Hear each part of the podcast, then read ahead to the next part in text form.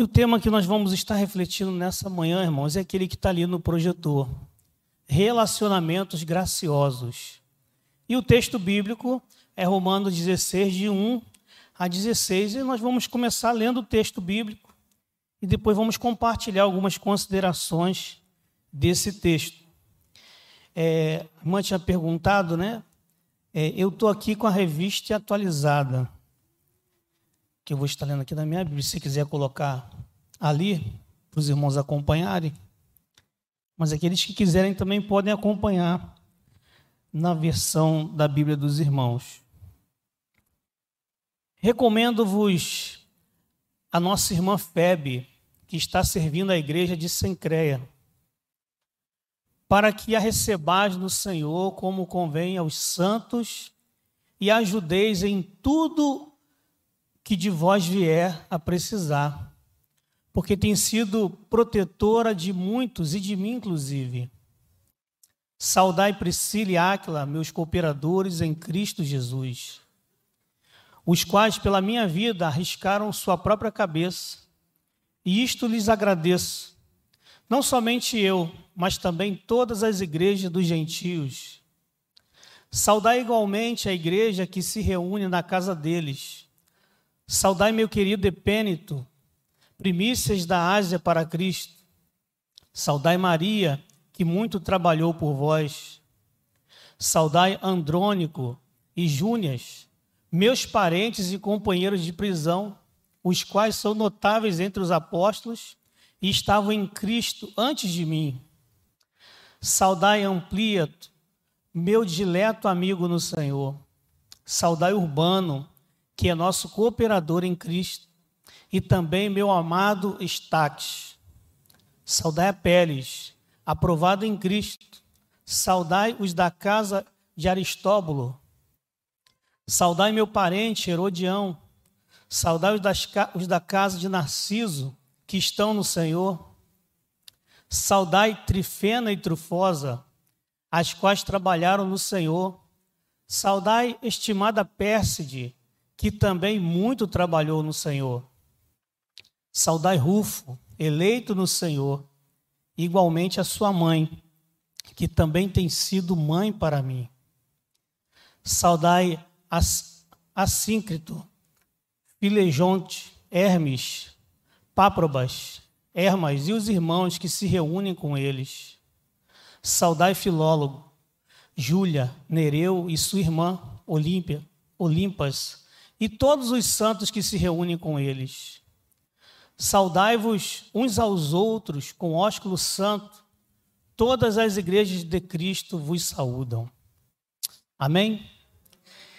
Então esse texto, né, um pouco longo e com nomes um tanto é, exóticos, né, diferentes do nosso, do nosso contexto, é o texto que Deus colocou em meu coração compartilhar com os irmãos nessa manhã, sobretudo com prisma, né, com a ótica voltada para esse tema. Falando sobre a importância dos relacionamentos para nossas vidas. A importância dos relacionamentos para a vida das pessoas. E o tema, né, relacionamentos graciosos, com foco principalmente na graça de Deus nos relacionamentos. Porque se a graça né, é um dom que nós não merecemos, mas mesmo assim recebemos, é o que nós vamos a cada dia percebendo nos nossos relacionamentos, sejam eles familiares, sejam eles no contexto do trabalho, onde a gente tiver conviver. A gente vai ter muitas vezes desenvolver atitudes de graça com as pessoas, porque vamos ter que aprender a perdoar, a ser perdoado, a fazer ajustes nas nossas vidas, para nós conseguirmos alcançar um objetivo comum. Então, nesses textos aqui, nós temos algumas pessoas e algumas características que Paulo destaca do relacionamento que ele teve com essas pessoas, que a gente vai estar aqui compartilhando alguns pontos.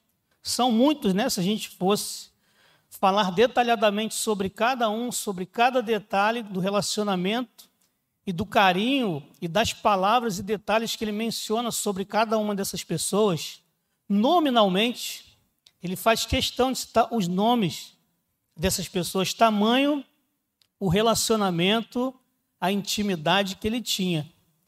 Então, nós vamos estar destacando de maneira até mais rápida hoje seis características, seis qualidades, com base nessas pessoas e nos destaques que Paulo faz em cada um desses versículos aqui. Então, quero orar mais uma vez, porque, para mim, particularmente, o assunto é muito, mas muito importante.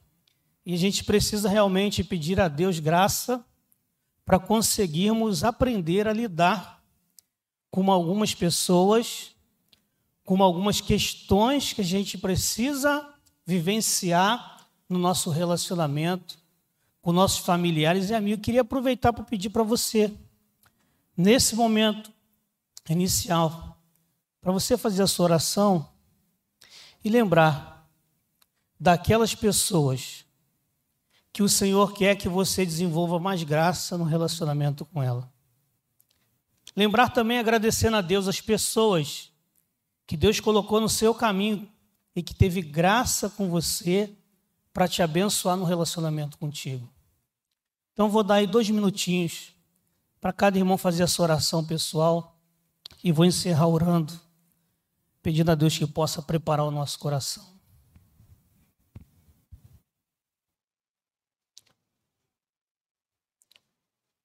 Senhor, muito obrigado por essa oportunidade que temos de separar esse tempo aqui para te louvar, para buscar a tua presença e oração. Muito obrigado por essa oportunidade de estar meditando na tua palavra. Obrigado por essa essa carta que foi escrita mostrando para nós a importância de algumas pessoas para a vida de Paulo na sua caminhada de fé, de ministério. E pedimos que o Senhor possa também nos ajudar. O Senhor sabe da realidade de cada irmão, de cada líder que está aqui nessa noite, nessa manhã. E eu lhe peço, meu Deus, Senhor, venha preparar o nosso coração para entender a tua palavra, para absorver a tua palavra e tirarmos, ó Deus, lições para nossas vidas, para podermos assim crescer na vida contigo, crescer também, ó Deus, na comunhão com os nossos irmãos e estar levando, ó Deus, para fora esse amor, esse relacionamento que temos uns com os outros para as pessoas que estão lá fora, ainda sem Cristo, sem amigos, sem esperança. Desperta-nos, ó Deus, como tua igreja, para sermos realmente sal e luz nesta geração, no contexto onde estivermos, no trabalho, na escola, nas ruas, na nossa vizinhança. Ó Deus, muito obrigado porque o Senhor tem nos agraciado com pessoas que muito nos abençoaram no decorrer da nossa história. E nós queremos continuar isso, Pai. Queremos também ser bênção para a vida das pessoas. E por isso nós te pedimos, ajuda-nos, ó Deus. Ajuda-nos a aprendermos de, fra, de fato, na prática, a viver realmente esses relacionamentos cheios de graça para com as pessoas pois assim nós oramos em nome de Jesus. Amém. Pode passar, por favor, no projetor? Na introdução, na verdade, nós já falamos, né? Mas a nossa proposta hoje vai ser essa, né? O que são esses relacionamentos discipulador? O porquê da sua existência? Qual a sua importância? E vamos destacar principalmente alguns exemplos aqui e características desses relacionamentos e a sua importância na vida das pessoas. Então, nós vamos passar para o primeiro logo adiante. Primeiro, o que me chama a atenção nos versículos 1 e 2 são os relacionamentos de ajuda. No texto que está ali, né, ele diz: recomendo-lhes nossa irmã Febe, serva da igreja de Sencreia Peço que a recebam no Senhor da, da, da maneira digna dos santos e lhe prestem ajuda, de que, de que venha necessitar, pois tem sido de grande auxílio para muita gente, inclusive para mim. Em outras versões, irmãos, é destacado que ela auxiliava, ajudava as pessoas hospedando, alguns casos sustentando, em alguns casos até mesmo protegendo. Que eu não sei se os irmãos sabem, mas naquele contexto da igreja primitiva, muitos deles estavam sendo perseguidos. O apóstolo Paulo mesmo, nas suas viagens, teve ocasiões que ele foi colocado dentro de um cesto para ser transportado, porque estavam querendo matar ele. Em outras ocasiões, ele teve que ser escondido, teve que viajar à noite, madrugada. Tamanha perseguição que havia sobre a igreja. E Paulo experimentou isso aqui com febre. Então, muitas vezes, irmãos, nós vamos precisar de desenvolver relacionamentos graciosos, de auxílio, de ajuda, de proteção às vezes até mesmo de sustento. É, conversando com um amigo pastor, ele compartilhou algumas das experiências que ele teve de simplesmente ser, ter um relacionamento de auxílio com pessoas que ele nem conhecia direito, mas que vieram na igreja fazer uma programação e as recebeu e as manteve ele na sua casa até que pudesse ser resolvido o problema. E aí eu pergunto: quantos de nós não precisamos, no passado, no decorrer da nossa história, de pessoas que nos auxiliassem, de pessoas que nos ajudassem. Talvez com um sustento em algum momento, mas talvez com uma proteção, mas talvez simplesmente com um caminhar junto, dando conselhos e orientações. O fato é, irmãos, que todos nós precisamos e as pessoas lá fora também precisam de relacionamentos graciosos que se apresente como ajuda, como auxílio, como proteção.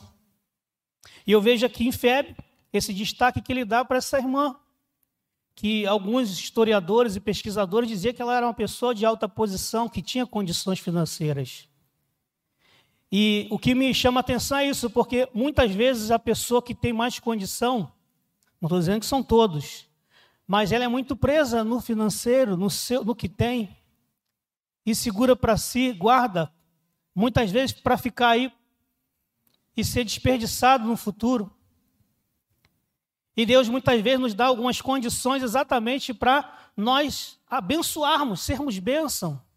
E a irmã Febe, ela entendeu isso. E viveu um relacionamento não somente com Paulo, mas com muitas outras pessoas. E por isso estava recomendando ela: recebam no Senhor, com todo carinho, com todo amor, com todo respeito, porque ela ajudou a muitos. Eu não sei o que aconteceu. É, ele estava escrevendo, né? ele escreveu, ela estava em Sancreia, ele está escrevendo essa carta para os romanos. Então ele está falando: recebam ela. Não sei, de repente, se ela era a esposa de um homem né, de alto escalão, e de repente, por conta dessa questão de ajudar, de auxiliar, possa ser até que ela estava passando por um momento de dificuldade até com seu marido. Não diz o texto, eu não vou ficar imaginando. Mas eu sei que está dizendo, olha, da mesma maneira que ela tem ajudado, ajudem a ela. Recebam com todo respeito e toda dignidade. Então, esse é o primeiro destaque que eu quero fazer sobre os relacionamentos que Paulo teve com Febe. O próximo, por favor. Relacionamentos de cooperação. Versículo 2 até o 6 diz assim: Saúdem Priscila e Áquila, meus cooperadores em Cristo, arriscaram a vida por mim.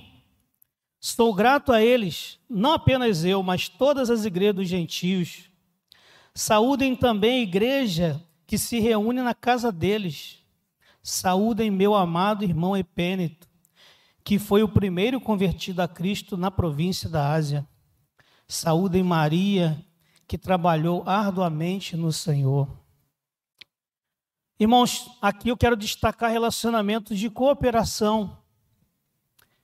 Acredito que vocês conheçam bem um pouco né, a história de Áquila e Priscila, que chegaram a trabalhar junto com Paulo. Trabalhar mesmo é, no, no dia a dia. Eles eram fazedores de tendas. E quando Paulo não estava é, diretamente ligado integralmente à obra missionária, teve momentos que ele teve que trabalhar. E trabalhando, ele encontrou esses dois que passaram a morar junto e trabalhar junto. E ali começou uma igreja na casa deles. E Paulo continuou depois viagem. E Aquila e Priscila ficaram ali naquela cidade, dando continuidade à igreja que eles começaram. Então Paulo tinha um carinho com ele e um relacionamento de uma amizade, de cooperação. Não me sinto nem mais nem menos, me sinto igual. Trabalhamos juntos. Ele destaca também aqui outras pessoas, como o primeiro convertido, né, da Ásia. E também Maria, Epêneto e Maria, que trabalharam também de maneira incansável na cooperação com o Evangelho. Ontem nós falamos um pouquinho sobre isso. Às vezes, nós, pastores e alguns líderes, acabamos trabalhando sozinhos em alguns momentos. Isso traz muita dificuldade, muito sacrifício, que não seria necessário se a gente tivesse mais relacionamentos de cooperação. Mais pessoas que estão ali né, para dar as mãos e andar junto. Eu fico muito feliz quando eu vejo aqui na, na, na igreja do Bom Retiro é um grupo, uma equipe, um colegiado, uma equipe de trabalho que trabalha junto. Foi muito bom no tempo que eu cheguei lá em São João, ter o nosso irmão Nilson junto com o pastor Zé Augusto indo lá para poder cooperar conosco e ajudar naquela obra da construção. E vejo muitas vezes aqui entre os irmãos uma cooperação no trabalho, na liderança. Agora imagine se cada ministério, se cada pequeno grupo multiplicador, se cada escola bíblica, se o trabalho com os embaixadores, com as mensageiras e todos os trabalhos que a igreja tem, cada líder tivesse mais cooperadores, mais pessoas para andar junto, mais pessoas para pensar no mesmo objetivo, que é o crescimento do reino de Deus, que é a formação de novos discípulos, que é ganhar almas, que é edificarmos uns aos outros e crescermos juntos. Irmãos, precisamos resgatar esse tal relacionamento de cooperação. Eu não estou fazendo nada para aparecer, não estou fazendo nada para querer ser melhor do que ninguém, eu estou fazendo simplesmente para somar, para ver o trabalho crescer, para ver Jesus Cristo ser cada vez mais glorificado e exaltado. Eu não faço parte de um ministério de louvor simplesmente porque eu quero tocar. Mas se eu vejo outro irmão que também tem um dom, tem um talento, eu quero agregá-lo, eu quero somar mais pessoas, para que eu fique, se for preciso, uma semana só na frente, nas outras semanas tem outras pessoas que estão cooperando comigo. Não estamos disputando quem é melhor, Estamos somando forças, estamos dando as mãos. E graças a Deus, irmãos, que Paulo enxergava isso, ele via pessoas em potencial, investia na vida delas, passava a visão que ele tinha para elas, porque senão ele teria ido embora da cidade lá de Sancreia e a igreja ia parar, porque o pastor Paulo, o apóstolo Paulo foi embora.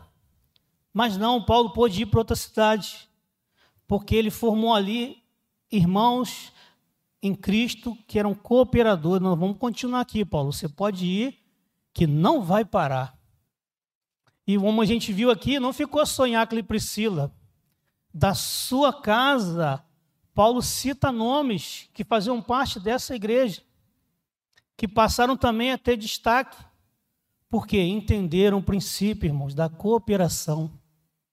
E na igreja, irmão, nós temos que tomar muito cuidado com isso.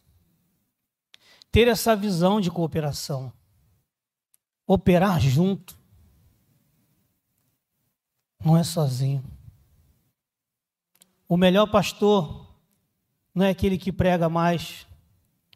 O melhor líder não é aquele que se destaca mais pelas suas qualidades pessoais. O sucesso de um pastor, o sucesso de um líder, seja de que for, são os seus sucessores. É que ele forma. Então, quando o pastor, esse óleo, por exemplo, não está aqui, mas tem o pastor Nájimo aqui, ou tem outras pessoas participando e cooperando, é o caminho a seguir. Eu, às vezes, fico achando algumas coisas esquisitas no meio que a gente vive, evangélico e gospel hoje. E assim, não questão de julgamento, né, mas tem pessoas que botam mesmo em destaque, né, já vi na fachada da igreja, na frente da igreja, o destaque é o rosto do pastor.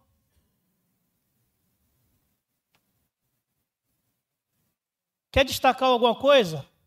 Tira uma foto da igreja toda e bota então na fachada. Que o destaque da igreja é a igreja, amém? Mas está esquisito, irmão, esse mundo que a gente está vivendo. É a questão de marketing. Tá bom, mas o marketing também tem que ser revisto.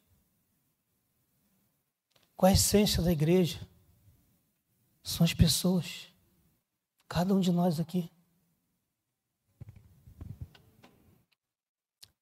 Cooperação, irmãos, entendimento, relacionamento de cooperação sempre farão diferença na nossa vida. Terceiro, relacionamentos de intimidade. O, o, texto diz assim no versículo 7: Saúdem Andrônico e Júnias, meus parentes, que estiveram na prisão comigo. São notáveis entre os apóstolos e estavam em Cristo antes de mim. A gente estava conversando antes aqui sobre a questão do discipulado, né, do relacionamento um a um. E a gente estava conversando, né, o pastor Luciano estava até falando, que é uma coisa muito nova para nós, porque nós não fomos acostumados com esse relacionamento um a um. Nós fomos acostumados com relacionamento grupal. EBD, que é uma bênção. É, os grupos de união de treinamento antigamente também eram uma bênção. Unijovem, Uniadolescentes, tudo, tudo é muito bom, embaixador do rei, mensageira do rei. Isso a gente sabe fazer de qual salteado que a gente fez a vida toda. Mas quando se trata de face a face, olho no olho, tá ali em casa com a pessoa, né? Orando, conversando, ser amigo, saber de detalhes particulares da pessoa, a pessoa ter a confiança de compartilhar algumas questões íntimas para poder ser tratada, isso a gente tem muita dificuldade. No decorrer da nossa história como igreja batista e algumas igrejas também. Mas o desafio, irmãos, e Paulo entendeu isso, que ele precisava de pessoas com as quais ele desenvolvesse intimidade. E aqui nesse versículo ele chama atenção para isso. Ele está saudando aqui Andrônico e Júnias, que além de ser seus parentes, ter essa intimidade parentesca, eles estiveram na prisão com ele. Foram presos junto com ele. Aliás, um detalhe que eu esqueci do outro, da cooperação de Áquila e Priscila, é que na versão que a gente leu, né, anterior, diz que eles arriscaram a cabeça por causa de Paulo. Tamanha cooperação. Estou disposto a entregar minha vida por ele. Um detalhe, até porque Acre e Priscila também eram muito íntimos de Paulo, viveram na mesma casa. Mas aqui eu quero destacar porque esses aqui eram parentes, eram da família dele. É o que está dizendo o texto. E passaram um tempo com ele na prisão. Eu não sei quantos de vocês tiveram a oportunidade de visitar ou fazer algum tipo de trabalho em cadeia. Em Eloy Mendes eu fui forçado a fazer isso. Por que forçado, pastor? Porque não foi uma coisa assim que eu fui procurar, programei, planejei para ir. Aconteceu um caso de uma pessoa que estava na igreja ter sido preso, né, por um motivo que depois a gente ficou sabendo que era verdade. E naquela visita, eu comecei a conversar com outros presos, orar com outros presos, e dali eu comecei um trabalho na cadeia. E ali eu vi, gente, que dentro da cadeia existe muitos tipos de pessoas. Muito tipo de pessoas que estão pagando por alguns crimes. E vi até pessoas que estavam pagando sem ter cometido crime.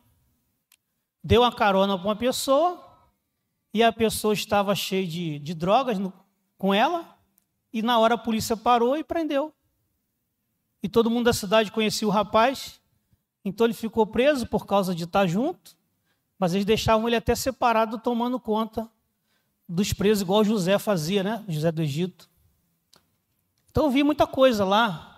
E uma coisa que me chamava a atenção é a maneira como aqueles homens que já estavam com seus pecados expostos, seus crimes, tinham abertura para falar. Abriu o seu coração profundamente. Para alguns que eles tinham intimidade, e para mim, como pastor que ia lá para fazer aconselhamento, estudo com eles. Eu vi, gente, alguns saindo de lá com a sua vida verdadeiramente transformada. E depois voltou para me entregar lá o CD dele, mostrando que ele virou um grande pregador lá em São Paulo, dando seu testemunho, mostrando a foto da família dele, como ele restaurou a família dele.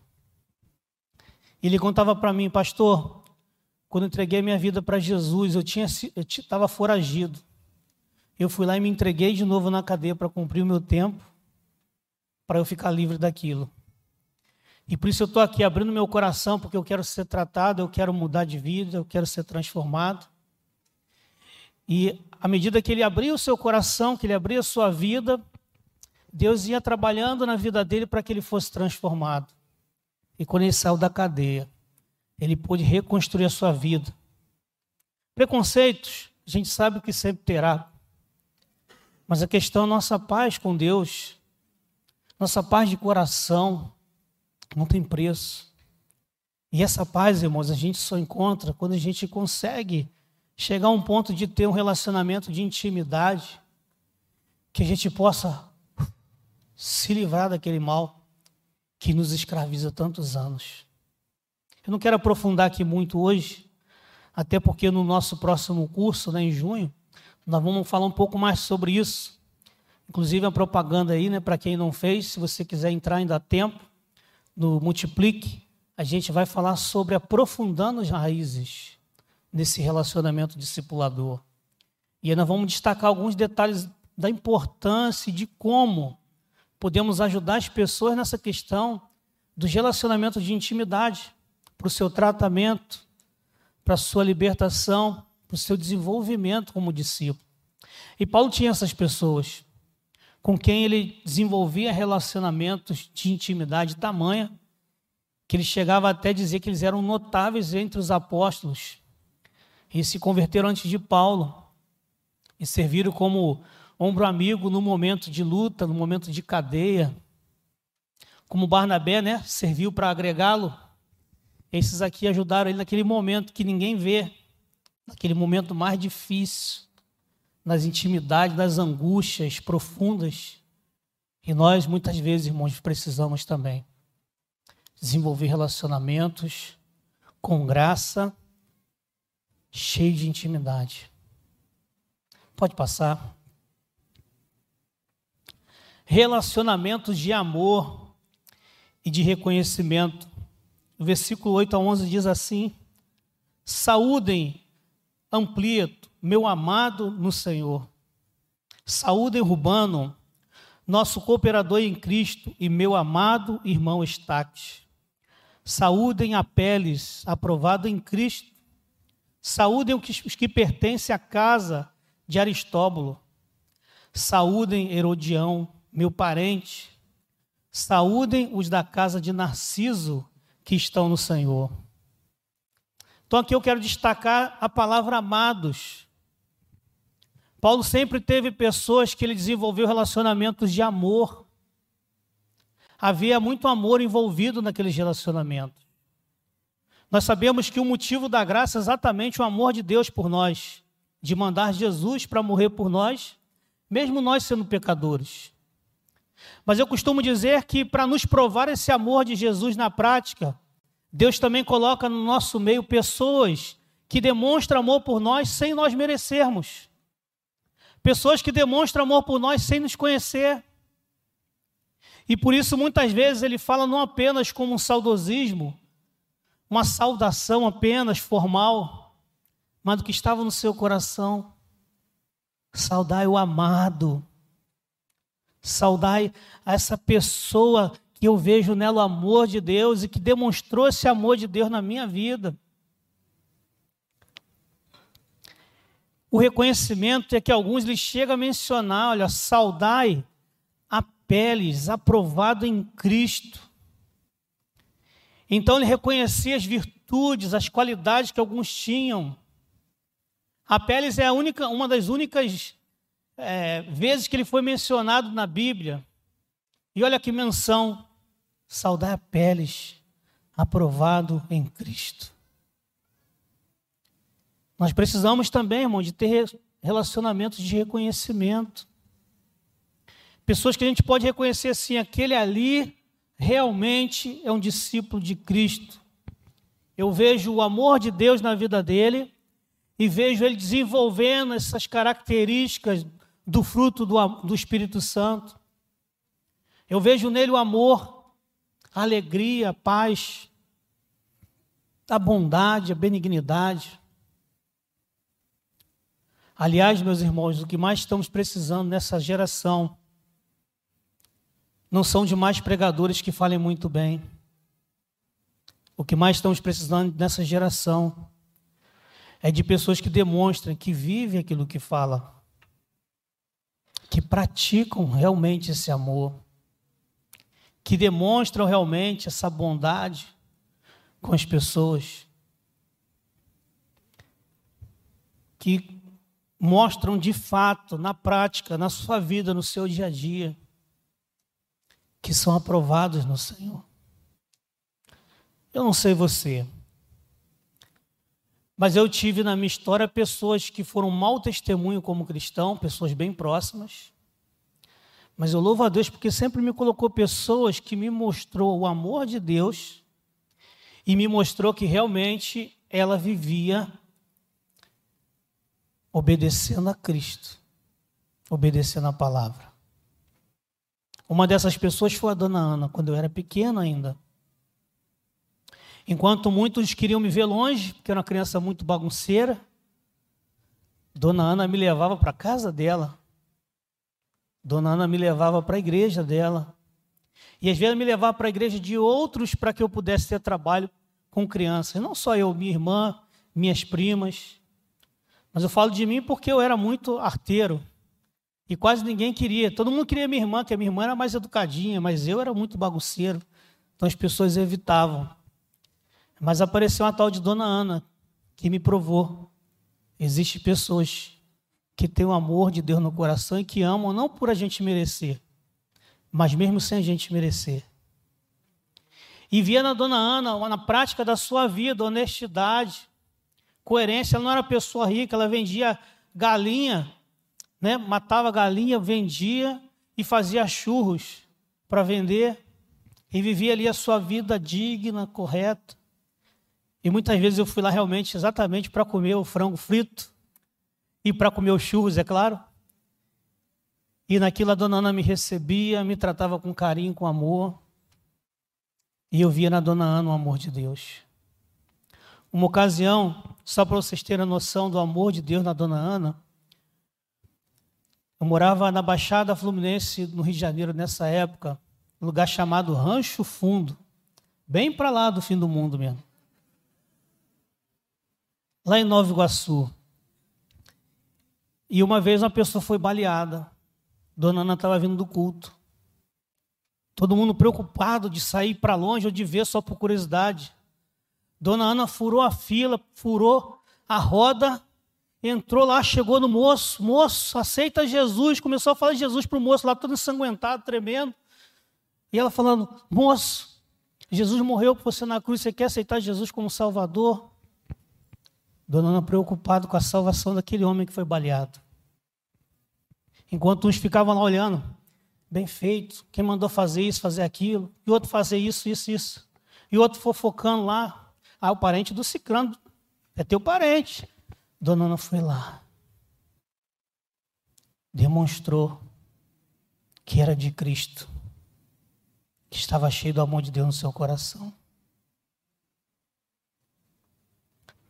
Teve outros episódios, não vai dar para eu ficar contando aqui, mas a dona Ana, até hoje, uma senhora incrível, de mais de 80 anos.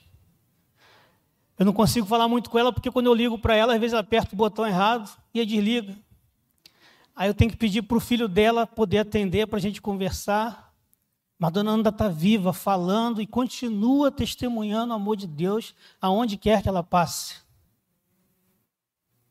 Precisamos de relacionamentos, irmãos, com pessoas que demonstrem esse amor e que a gente pode reconhecer: esse aqui é de Cristo, aquele ali é de Jesus.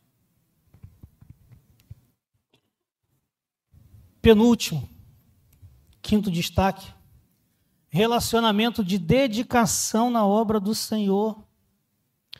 Versículo 12: Saúdem Trifena e Trifosa, mulheres que trabalharam arduamente no Senhor. Saúdem amada Pérside, outra que trabalhou arduamente no Senhor. Então, aqui o que eu queria destacar e faço essa ênfase agora, que Paulo destacava, irmãos, detalhes da vida da pessoa, do relacionamento que ele tinha com ela. E aqui o destaque é que essas pessoas, todo mundo vê esse nome, né, trifene trifose, só pensa no nome, né? Que nome esquisito. Mas o que ele fala sobre essas mulheres é algo fenomenal. É algo que está em falta hoje em dia. Relacionamento de pessoas que trabalharam arduamente na obra do Senhor. Eu me converti no ano de 93, no ano que as igrejas faziam mutirão para construção, que a gente juntava aquele monte de homens, as mulheres iam para a cozinha fazer aquela comida gostosa, que a gente não sabia quando era milagre, ficava melhor que na casa delas. E aqueles homens ali trabalhando, todo mundo feliz e brincando e alegre. A gente via muito disso. Pessoas trabalhando arduamente na obra do Senhor, no dia a dia, em loco. É lógico que nós sabemos que estamos em outros tempos, outras realidades. Mas, independente da maneira de trabalhar, irmãos, nós estamos cada dia mais precisando de pessoas que estejam dispostas a trabalhar arduamente, fervorosamente, com amor, com prazer, com alegria.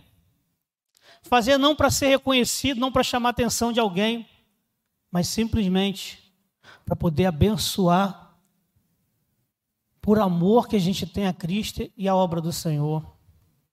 O mesmo caso se repete em Pérside também trabalhou arduamente na obra do Senhor. E por último, nosso tempo está acabando, já acabou. Relacionamentos de família. Paulo teve na igreja pessoas que para ele se tornaram como pessoas da sua família. O que, que ele diz aqui?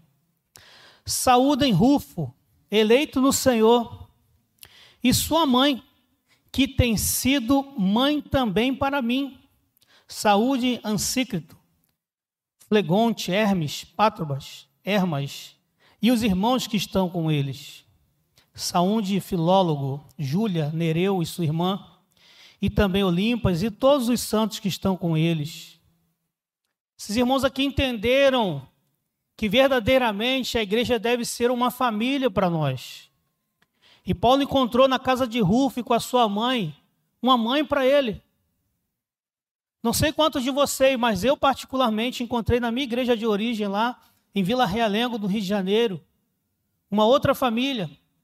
Quando eu me converti na minha, na minha casa, só eu entreguei minha vida para Jesus, ninguém era cristão. Então ele não conseguiu entender aquela realidade. Mas muitas vezes Deus colocou lá dona Exaltina para ser uma mãe, a dona Ercília para ser uma mãe, Moncesário para ser um pai, e tantas outras pessoas que eu poderia ficar aqui mencionando, que se tornaram como pessoas da minha família. A minha hoje sogra, né, Sônia, que foi também uma mãe para mim, antes mesmo de eu começar a namorar a filha dela. Aliás, depois que eu namorei, ela ficou meio braba comigo, né? Porque Rutinha estava com 14 anos para fazer 15 e eu estava com 20. Mas eu não namorei com ela sem antes pedir para os pais. E ela aceitou obrigatoriamente por causa do meu sogro. Eu acho que ele viu alguma coisa em mim que ele gostou, né? E aí ele falou: Não, vou aceitar, esse rapaz é bom. Mas se não fosse meu sogro aquele dia, ela até falou comigo depois, George, vou te falar um negócio. Naquele dia eu queria te matar. Mas depois você me deu três netos. Então estou muito feliz com você. Mas, irmãos, brincadeiras à parte, a igreja deve ser, acima de tudo, uma família, irmãos. As pessoas precisam muitas vezes de pais, de mães, de irmãos de verdade, que possam compartilhar a sua vida com a gente. E para concluir, saúdem uns aos outros com um beijo santo. Ósculo santo é beijo, tá? Todas as igrejas de Cristo enviam-lhe saudações. Devemos cultivar, irmãos, esses relacionamentos de ajuda, auxílio, de cooperação, mesmo com risco, de intimidade, proximidade nas lutas, de amor e reconhecimento, de dedicação na obra do Senhor e de família. Se nós estivermos dispostos, né, a voltar às origens da igreja e viver esses relacionamentos graciosos com as pessoas, não tem como não funcionar, não dar certo. O Senhor vai dar os frutos. Como aconteceu lá na igreja primitiva, eles viviam perseverando né, na oração, na comunhão, na doutrina dos apóstolos, no partir do pão. E Deus ia acrescentando à igreja a cada dia os que iam sendo salvos. Sempre foi assim, sempre será assim o crescimento que Deus tem para cada um de nós. Mas não esqueçamos a importância desses relacionamentos nesse processo. Que o Senhor nos abençoe.